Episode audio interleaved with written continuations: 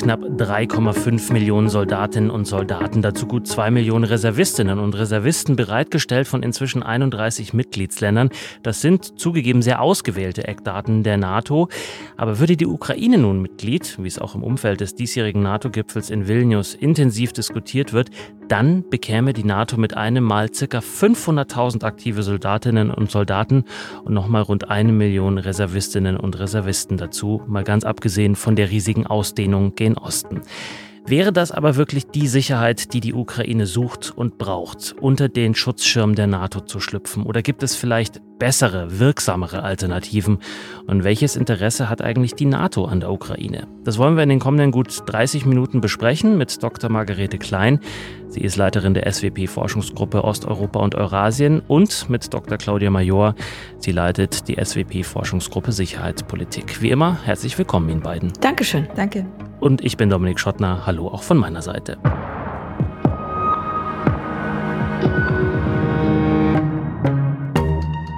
Frau Major, ist die Haltung zur Ukraine eigentlich das aktuell wichtigste Thema der NATO? Das ist bestimmt das Thema, was gerade am meisten Aufmerksamkeit bekommt oder sehr viel Aufmerksamkeit bekommt und sehr kontrovers diskutiert wird.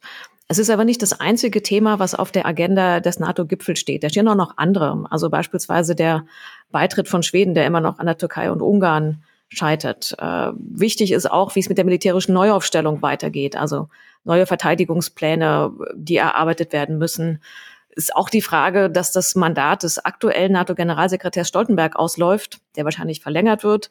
Es ist auch die Frage, wie mit den Staaten im Indo-Pazifik umgegangen wird. Es ist auch die Frage, dass es einen neuen Defense Investment Pledge gibt. Also das ist eine Art gemeinsame Investitionsverpflichtung, wie viel Geld die Staaten für Verteidigung ausgeben wollen. Das sind diese berühmten zwei Prozent, die jetzt nochmal erweitert werden sollen. Also es gibt eine lange Liste von Themen, aber die Frage, wie in Zukunft das Verhältnis zur Ukraine sein soll, ist sicher das, was gerade am kontroversesten diskutiert wird. Mhm. Und an dem sich auch beispielhaft viele der anderen Fragen vielleicht auch behandeln lassen, kommen wir vielleicht auch gleich noch zu. Frau Klein, welche Verbindung hat die Ukraine denn zur NATO? Welche Institutionen gibt es zwischen den beiden? Welche Verträge vielleicht auch und wie kommunizieren die eigentlich miteinander? Also es ist so, dass die Ukraine eigentlich zu Beginn der 90er wie viele andere postsowjetische Staaten zum ersten Mal die Fühler Richtung NATO ausgestreckt hat. Da gab es dann einen multilateralen NATO-Kooperationsrat. Bilateral war man bei Partnership for Peace. Das war sozusagen ganz typisch.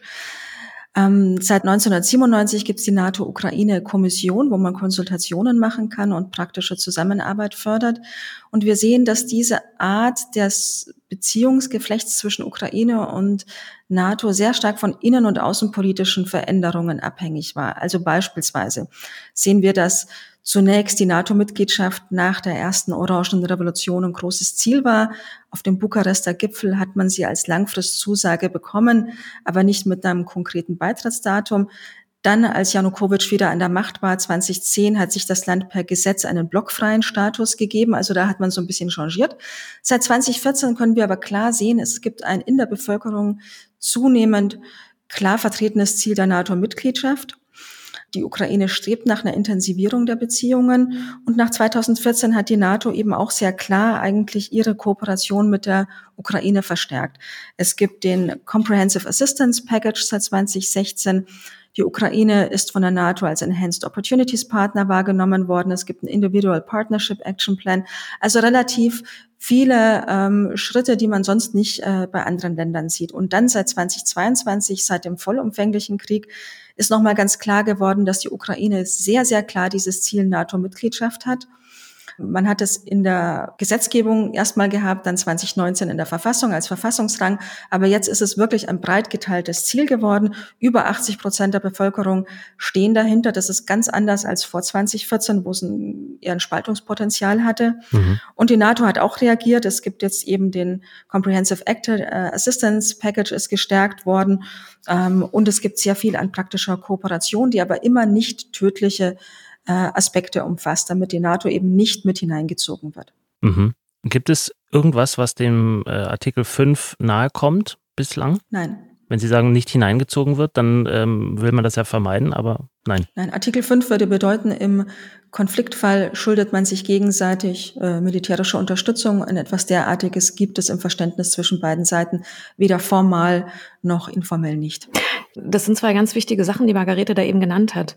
Ähm, das eine ist, dass die NATO ihre Unterstützung eindeutig auf non-letale Unterstützung konzentriert hat. Das heißt, alles, was keine Waffen sind, Sanitätsunterstützung zum Beispiel. Das heißt, dass die ganzen Waffenlieferungen liefen entweder über das Rammstein-Format, wo auch viele außereuropäische Staaten wie Südkorea dabei waren oder Japan, aber nicht über die NATO, weil die NATO ganz klar machen wollte, dass sie sich da aktiv aus dem Konflikt raushält. Und das andere ist der große Unterschied zwischen Partnern und Alliierten. Ein Partner wird unterstützt, die Ukraine wird unterstützt. Aber ein Alliierter, ein NATO-Mitglied wird mit verteidigt. Und dieser Unterschied ist in dem Krieg noch einmal sehr deutlich geworden. Und das ist letztlich auch der große Grund, warum die Ukraine unbedingt ein NATO-Mitglied werden möchte, weil es eben verteidigt werden möchte und nicht nur unterstützt werden möchte. Mhm. Jetzt hatte Margarete Klein eben gesagt, die Ukraine sei aus NATO-Sicht ein Enhanced Opportunities Partner. Jetzt haben Sie gerade, Frau Major, auch den Unterschied zwischen Partner und Alliierten schon mal klar gemacht. Aber welche Enhanced Opportunities, also welche Möglichkeiten, erweiterten Möglichkeiten sieht die NATO denn in der Ukraine? Welches Interesse hat sie an diesem Land? Ich würde nicht so sehr von dem Interesse der NATO an sich sprechen, also als Organisation, ähm, sondern im Endeffekt sind es ja die Mitglieder, die diese Organisation bilden. Das heißt, ich würde von den NATO-Mitgliedern, von den Staaten sprechen. Und hier hat der russische Angriffskrieg das Verhältnis zur Ukraine fundamental verändert. Und von der eher zögerlichen Haltung gegenüber der Ukraine in den letzten Jahren vor dem russischen Angriff merken wir jetzt, dass es eine deutlich, natürlich eine deutlich intensivere Zusammenarbeit gibt, aber dass die Ukraine de facto ein Kristallisationspunkt geworden ist für die ganz grundsätzlichen Fragen der europäischen Sicherheit und Verteidigung. Das heißt konkret, die NATO-Staaten, die es bis jetzt gibt, haben ganz platt gesagt Angst davor, dass das russische Militär durch die Ukraine bis nach Polen zum Beispiel vorrückt. Und deswegen braucht es diesen Vorposten. Ja, ich, ich würde es, ich glaube ich, noch ein bisschen anders erklären. Ähm, der erste Punkt, da haben Sie natürlich recht, dass eine von Russland gänzlich oder auch in Teilen besetzte Ukraine natürlich die Sicherheitslage in Europa komplett verschlechtern würde. Für die EU-Staaten, für die NATO-Staaten. Ähm, und letztlich kann man das auch umdrehen und kann sagen, dass eine sichere und stabile Ukraine eine sehr gute Sicherheitsvorsorge für Europa ist. Das heißt, im Endeffekt ist die militärische Unterstützung, die wir gerade sehen, die gerade viele Staaten für die Ukraine leisten, eigentlich eigene Sicherheitsvorsorge. Wir müssen aber auch sagen, dass es nach dem Krieg hoffentlich darum gehen wird, die Ukraine wirtschaftlich und infrastrukturell wieder aufzubauen. Und das ist eine enorm große Leistung. Die letzten Schätzungen der Weltbank vom Februar diesen Jahres gingen von 411 Milliarden Euro für, den Kost, für die, die Kosten für diesen Wiederaufbau aus. Das steigt natürlich, je länger der Krieg geht. Und es ist auch völlig klar, dass kein Staat das alleine bewerkstelligen kann, sondern dass man dazu auch private Investoren braucht. Aber die kommen natürlich nur, wenn es einen sicheren Rahmen gibt. Wenn dieser sichere Rahmen nicht gewährleistet ist, wird der Wiederaufbau langsamer werden, kann an Straucheln geraten, kann auch der demokratische Reformprozess in der Ukraine in Straucheln geraten und es droht eine Instabilität, eine Fragilität. Das heißt, man braucht es für die eigene Sicherheitsvorsorge, es, man braucht eine sichere Ukraine für den Wiederaufbau. Man braucht sie aber auch, um den EU-Beitritt abzusichern. Die Ukraine hat den Kandidatenstatus für die EU. Die EU hat auch eine Beistandsklausel.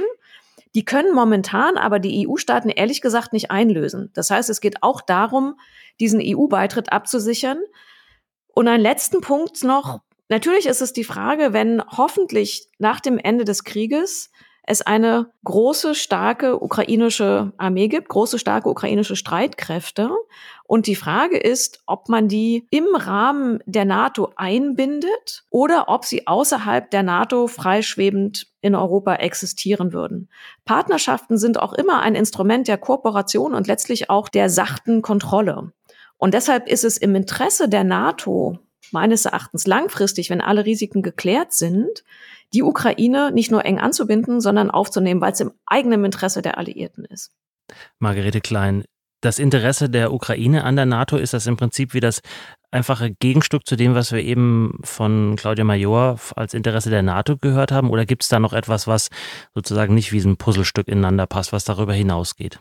Also es ist natürlich sehr klar, die Ukraine möchte ihr Überleben sichern, ihre territoriale Integrität und nationale Souveränität absichern. Und sie sieht sich im Moment in der Lage, das alleine zu tun, trotz der Unterstützung. Also möchte sie ganz klare Zusagen auch einer kollektiven Verteidigungsallianz. Und dann ist es ja auch so, selbst wenn dieser Krieg vorbei wäre, wäre die Ukraine nicht sicher. Und das ist ein wichtiger Punkt. Und das hat damit zu tun, dass Russland A an seinen Maximalforderungen aufrechterhält, Entnazifizierung und Demilitarisierung, wenn man das auf russischer Seite nennt, was ja nichts anderes heißt, als dass die Ukraine keine Streitkräfte mehr haben darf, die sie verteidigen können, sondern dass es sicherheitspolitisch ein Vasallenstaat ist und dass es seine nationale Identität als eine nicht russische Identität aufgeben müsse. Und B hat es damit zu tun, dass ähm, Russland sich eigentlich im Denken, im strategischen Denken, in der strategischen Kultur entmilitarisieren müsste. In der russischen Vorstellung der Führung und auch weiter Teile der Bevölkerung ist das Militär ein effektives und effizientes Mittel, um Interessen nach außen durchzusetzen. Und das kann man nur brechen, diesen Glauben, wenn tatsächlich eine Niederlage da ist.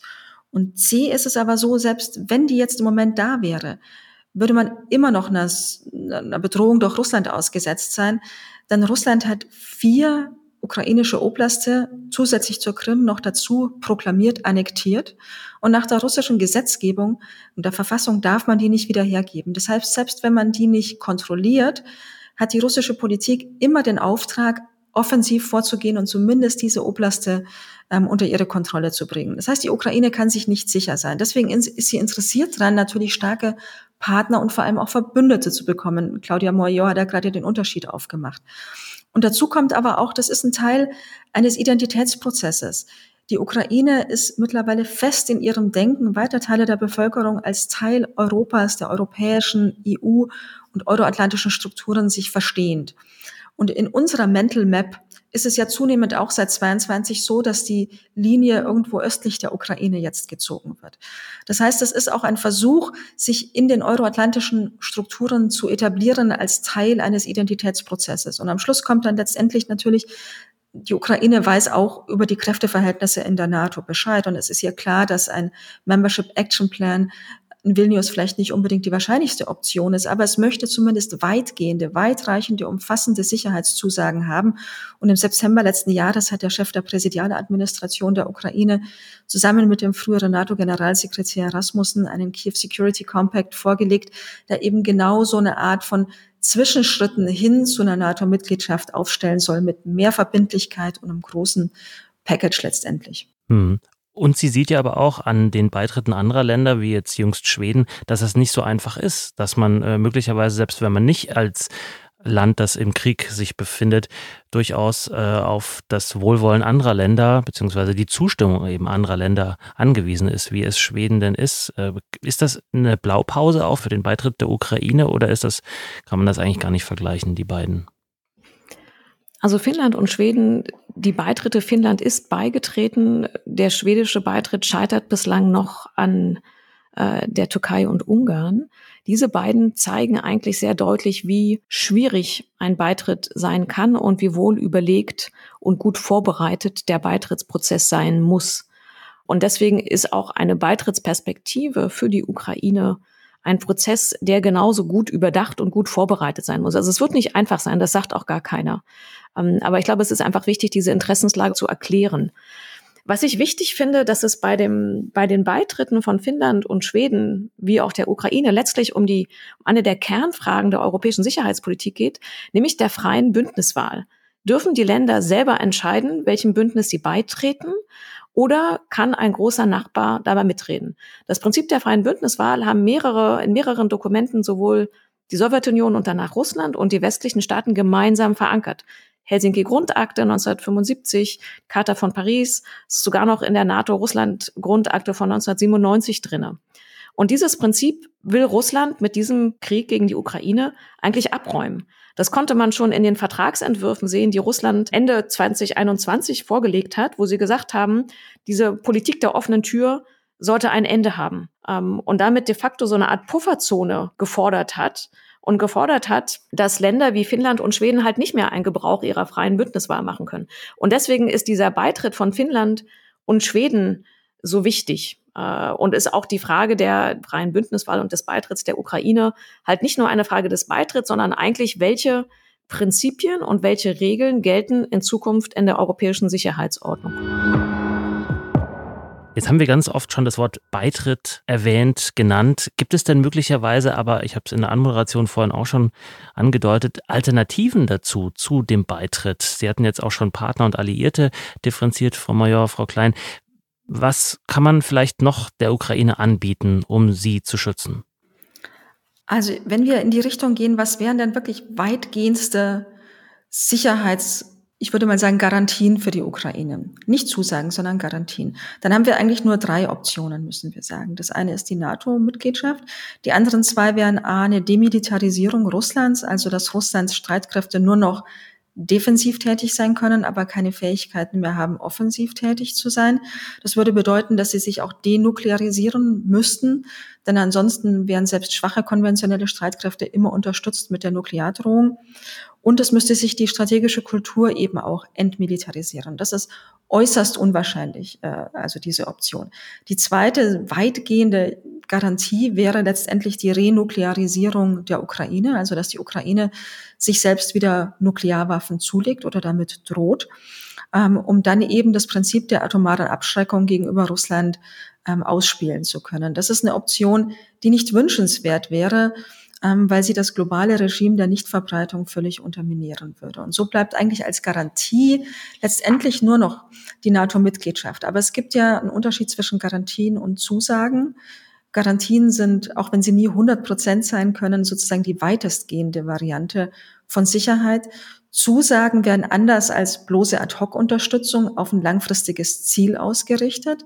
Also, dass man in der Perspektive dieses Land, die Ukraine, anbindet an die EU und NATO, aber dazwischen etwas macht. Sie werden aber zugleich auf Langfristigkeit angelegt, auf Verlässlichkeit, also zum Beispiel durch einen mehrjährigen Finanzierungsrahmen.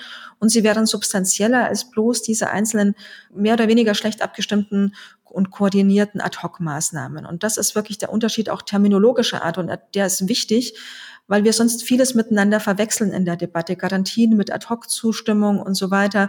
Da werden falsche Erwartungen äh, geschürt und zugleich Ängste geschürt, wo sie vielleicht gar nicht so groß sind, wie man sie wirklich bei der Frage der puren Garantien hätte. Mhm. Und an welchem Punkt ist man gerade? Ist man schon bei dieser ähm, Auseinandersetzung, ob Garantie oder Zusage, oder wo stehen die gerade, Frau Major? Wenn wir überlegen, wie die Ukraine einer verlässlichen Sicherheit, also einer Sicherheitsgarantie im Rahmen der NATO näher kommen kann, müssen wir uns immer vor Augen führen, dass es keine rein sicherheitspolitische Herausforderung ist, sondern dass man auch immer die politischen und die wirtschaftlichen Pfeiler mitdenken muss. Wenn wir uns auf das militärische oder den sicherheitspolitischen Pfeiler konzentrieren, dann kann man es so formulieren, dass Sicherheitszusagen, also eine verstärkte, zielgerichtete Kooperation den Weg zu Sicherheitsgarantien definieren können oder unterfüttern können. Und die Idee dabei ist, dass die Ukraine so ertüchtigt wird, so unterstützt wird, dass sie dann, wenn es eine politische Möglichkeit gibt für einen Beitritt, dass sie dann dafür bereit wäre. Ähm, und dann kann man sich überlegen, dass ein solches Paket drei Elemente beinhalten oder drei Pfeiler beinhalten sollte. Einmal die Selbstverteidigungsfähigkeit der Ukraine zu stärken und sie weiter in der NATO zu verankern. Zweitens, Russland weiterhin systematisch zu schwächen. Und drittens, unsere eigene, also EU und NATO, Resilienz, Abstreckung und Verteidigung zu stärken. Also es soll auch kein rein auf die Ukraine fokussierter Ansatz sein, sondern es gilt genauso im weiteren Kontext, ähm, Russland im Blick zu halten, aber auch die EU und NATO-Staaten selber im Blick zu halten. Und wenn man sich den ersten Bereich anguckt, also Ukraine, die Selbstverteidigungsfähigkeit zu stärken und sie weiter in der NATO zu verankern, da gibt dieser Kiew Security Compact bereits sehr gute Ideen, nämlich das Bilaterale. Ähm, und da könnte man das, was es schon gibt, noch weiter stärken. Ähm, dazu gehört aber auch, also nicht nur die Ausbildung, die ja schon stattfindet mit Blick auf EU und NATO und einzelne Staaten, sondern beispielsweise auch die rüstungsindustrielle Kooperation verstärken oder beispielsweise überlegen, in welchem Maße die Ukraine in regionale westliche Kooperationsformate eingebunden werden kann. Beispielsweise die JEF, die Joint Expeditionary Force, die von den Briten angeleitet wird. Aber auch wie technologische Kooperation weiter verstärkt werden kann. Also da geht es ganz viel auch um bilaterale Kooperation, weil sich die NATO ja aus diesen militärischen Fragen weitgehend raushält, sondern sich auf die non-letale Unterstützung konzentriert hat. Aber da geht es sehr stark um die Kooperation unter den, unter den einzelnen Mitgliedstaaten. Und das zweite Element ist dabei, sie stärker, soweit es geht, an die NATO heranzuführen, das, was unterhalb von Artikel 5 möglich ist. Da gibt es eine Idee, die schon auf dem Weg ist, nämlich, dass man die NATO-Ukraine-Kommission in einen NATO-Ukraine-Rat upgradet. Ähm, und damit gibt es neue Möglichkeiten der Zusammenarbeit. Und zwar nicht nur, dass die Ukraine ihre Themen gegenüber der NATO positionieren kann, sondern auch, dass die NATO-Alliierten von der Ukraine lernen kann. Beispielsweise die Erfahrungen, die sie jetzt in dem Krieg schon gemacht hat. Genauso wichtig ist, weiter auf die Schwächung Russlands hinzuarbeiten, dass es einfach die Streitkräfte nicht weiter modernisieren kann, dass es nicht weiter die industriellen Kapazitäten hochfahren kann. Da geht es beispielsweise darum, Technologietransfer zu unterbinden oder Schlupflöcher in den Sanktionen zu stopfen. Der dritte Punkt wäre dann die Resilienz in den westlichen Staaten und die Stärkung der Abschreckung und Verteidigungsfähigkeiten auch in den NATO-Staaten. Das sind die ganzen Punkte, die wir anfangs angesprochen hatten mit Blick auf den NATO-Gipfel, also auch die neuen Verteidigungspläne, der Defense Investment Pledge, ähm, die wirkliche Einsatzfähigkeit der westlichen Streitkräfte. Also wenn man das zusammenfasst, gibt es diese drei Beine, Ukraine stärken, Russland weiterhin schwächen und die eigene Abschreckung, Verteidigungs- und Resilienzfähigkeiten der NATO-Staaten zu stärken. Und ist dieses Zusammenspiel, was man denken muss. Also nur ein Pfeiler alleine bringt nicht so richtig viel, sondern es sind diese drei, die man zusammendenken muss. Hm. Und drei Pfeiler sind auch stabiler als einer. Was sind eigentlich die Risiken eines NATO-Beitritts oder eines noch näher Ranrückens der Ukraine an die NATO, Frau Klein? Also es ist so, dass wir natürlich die Reaktion der russischen Führung nicht wirklich 100 Prozent vorhersagen können. Es ist klar, dass die russische Führung das als eine rote Linie definiert. Es ist aber immer unklar in diesem System, in dem ja nationale Sicherheit eigentlich immer unter Regimesicherheit subsumiert wird in Russland, wo genau die roten Linien der russischen Führung dann eigentlich liegen würden und wie sie denn eigentlich dagegen vorgehen möchte oder auch tatsächlich könnte. Das ist also eine offene Frage und sich an den roten Linien abzuarbeiten, ist deswegen einfach eine schwierige Sache, weil sie sehr, sehr schwammig sind und auch so bewusst schwammig gehalten werden. Das andere ist natürlich, ähm, dass wir interne Konflikte in der NATO eigentlich auch versuchen müssen zu verhindern. Ähm, Spaltpotenzial, das von russischen Desinformationsversuchen wieder verstärkt werden könnte und vor allem natürlich eine Glaubwürdigkeitskrise der NATO vermeiden müssen. Dahingehend, dass wenn nicht alle sich einig sind, ähm, das zu einer Frage werden kann im Falle eines Angriffes, die die Glaubwürdigkeit der NATO unterminieren könnte. Und dann gibt es natürlich viele praktische Punkte, die auch eine Rolle spielen. Wann könnte denn die Ukraine eigentlich beitreten? Erst wenn sie völlig befreit wäre in ihrem Gebiet. Das würde letztendlich ja Russland eine Vetoposition geben im praktischen Hinsicht und auch die Anreize für Russland verstärken, diesen Konflikt nicht zu beenden. Mhm. Ähm, nach den Beitrittskriterien der NATO ist es so, dass kein Staat beitreten kann, der ungelöste Territorialkonflikte hat. Die Ukraine hat sie. Ähm, es ist aber immer auch die Frage, wann endet so ein Krieg denn eigentlich? Ist ja die Vorstellung und äh, Stoltenberg hat ja gesagt, die Ukraine wird beitreten, aber erst nach dem Krieg. Aber wann endet dann so ein Krieg? Die russischen Kriege haben die Tendenz, nicht erklärt zu werden und damit auch nicht erklärt zu enden, sondern manchmal dann in so eine Phase überzugehen, in der es keine militärisch heißen Auseinandersetzungen gibt, aber der Konflikt gar nicht gelöst ist, sogenannte eingefrorene oder protracted Conflicts. Wäre das dann eine Einflussmöglichkeit Russlands? Und da gibt es eben verschiedene Möglichkeiten, die diskutiert werden. Beispielsweise, dass die Ukraine nur mit ihren befreiten Teilen beitritt und der Rest eigentlich erst dann, wenn er befreit ist. Aber, und da muss man sagen, das würde natürlich bedeuten, man verteidigt nur dieses bereits befreite Gebiet und die Ukraine müsste dann aber irgendwo diszipliniert werden, nicht den Rest befreien zu wollen, weil das natürlich Eskalationspotenzial hat. Und das ist natürlich in der Praktikabilität sehr schwieriges Unterfangen, weil man ja in der Zielsetzung die Befreiung der gesamten Ukraine will. Also das sind so mit praktischen Zwischenlösungen zu handelnde, teilweise in der Praktikabilität sehr schwierige Formeln. Also, Frau Major, auch für die NATO schwierig, ne? Als Herausforderung. Total, denn also Margarete hat ja eben die wichtigsten Risiken genannt, die Eskalationsgefahr, konventionell, hybrid, auch nuklear, die territoriale Anwendbarkeit, die Zeitlinien und ganz wichtig die Geschlossenheit und die Handlungsfähigkeit der NATO.